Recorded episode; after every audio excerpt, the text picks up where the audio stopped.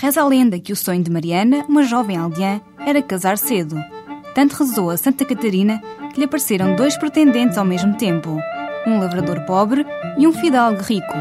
Os dois eram belos, os dois eram jovens. Indecisa, a jovem pediu novamente ajuda à Santa Catarina, pois tinha até o domingo de Ramos, o domingo anterior à Páscoa, para tomar uma decisão. Precisamente neste dia, os jovens pretendentes envolveram-se numa luta intensa e Mariana acabou por escolher o lavrador Amaro. Mas corriam rumores que o fidalgo iria aparecer no dia da boda para matar o noivo. Receosa e preocupada, Mariana voltou a pedir auxílio a Santa Catarina e ofereceu-lhe flores como forma de agradecimento. Quando chegou a casa, tinha em cima da mesa um bolo de ovos e ao lado as flores que tinha dado à Santa.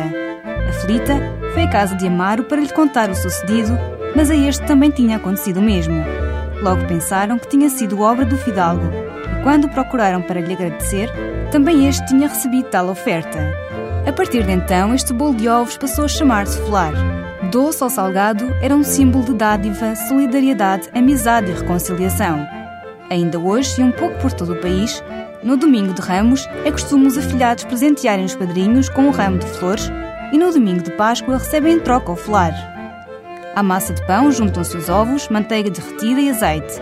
Tempera-se com sal e mexe-se à mão até se obter um preparado homogéneo.